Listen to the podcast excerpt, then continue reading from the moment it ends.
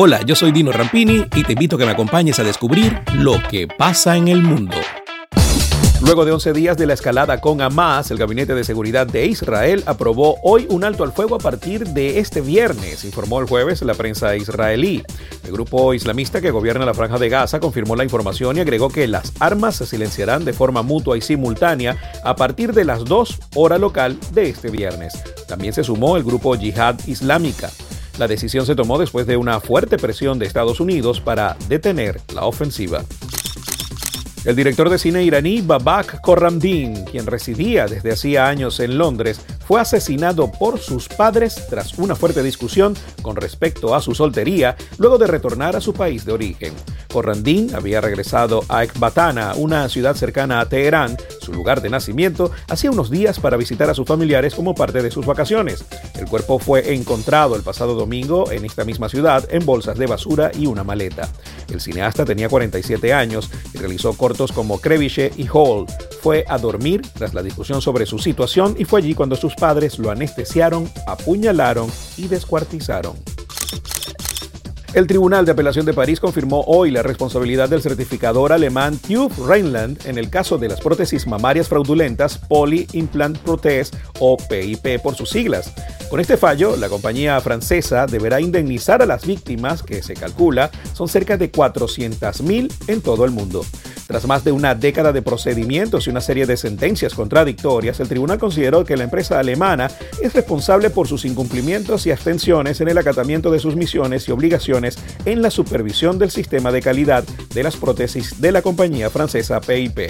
Sin embargo, el tribunal limitó esta responsabilidad al periodo comprendido entre el 1 de septiembre del 2006 y el 6 de abril del 2010. Por lo tanto, entre las aproximadamente 2.500 mujeres que se habían incorporado al procedimiento, varios cientos de las demandas fueron consideradas inadmisibles, según consignó la agencia de noticias AFP. El expresidente de Brasil, Luis Ignacio Lula da Silva, se presentará como candidato en las elecciones de 2022 para imponerse contra Jair Bolsonaro. Así lo anunció en una entrevista que publicó la revista francesa Paris Match esta semana. Si estoy mejor colocado para ganar las presidenciales y tengo buena salud, sí, no lo dudaré.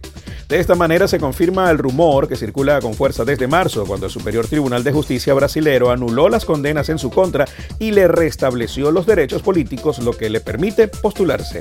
De este modo, quedaron sin efecto las penas acumuladas de 26 años que pesaban sobre él por condenas de corrupción en cuatro procesos.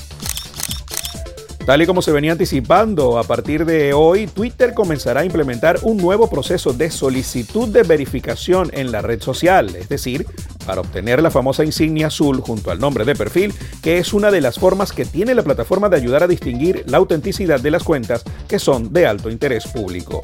Durante los últimos meses hemos estado trabajando para aclarar los criterios de elegibilidad de verificación y lanzamos una nueva política formada por los comentarios del público. También comenzamos a hacer cumplir esa política eliminando automáticamente la insignia verificada de las cuentas que ya no cumplen con los criterios actualizados para la verificación, como aquellas que están inactivas o incompletas completas, destacó la compañía en el comunicado oficial.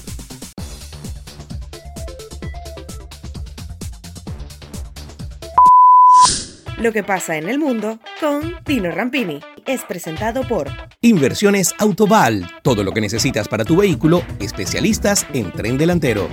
Juguetón, en donde todos somos como niños. Over Blasio, expertos en viajes, más de 60 años lo avalan. Uniformes Única, la fábrica de uniformes número uno de Venezuela. Publiaviso, su imagen corporativa. Doima International, de Estados Unidos para el mundo, rodamientos industriales y automotrices. Tony's Bistro, Market y Restaurant. Ven al Tony. Farmacia Leo. Si no lo encuentra en Farmacia Leo, no lo busque. Pastopoli, cocina italoamericana. Solution Travels, calidad y confort en traslados terrestres en Venezuela y hasta Brasil. Grupo Lorini, conectando al mundo desde el 2002. Dino Happy Shop, la tienda de la gente feliz.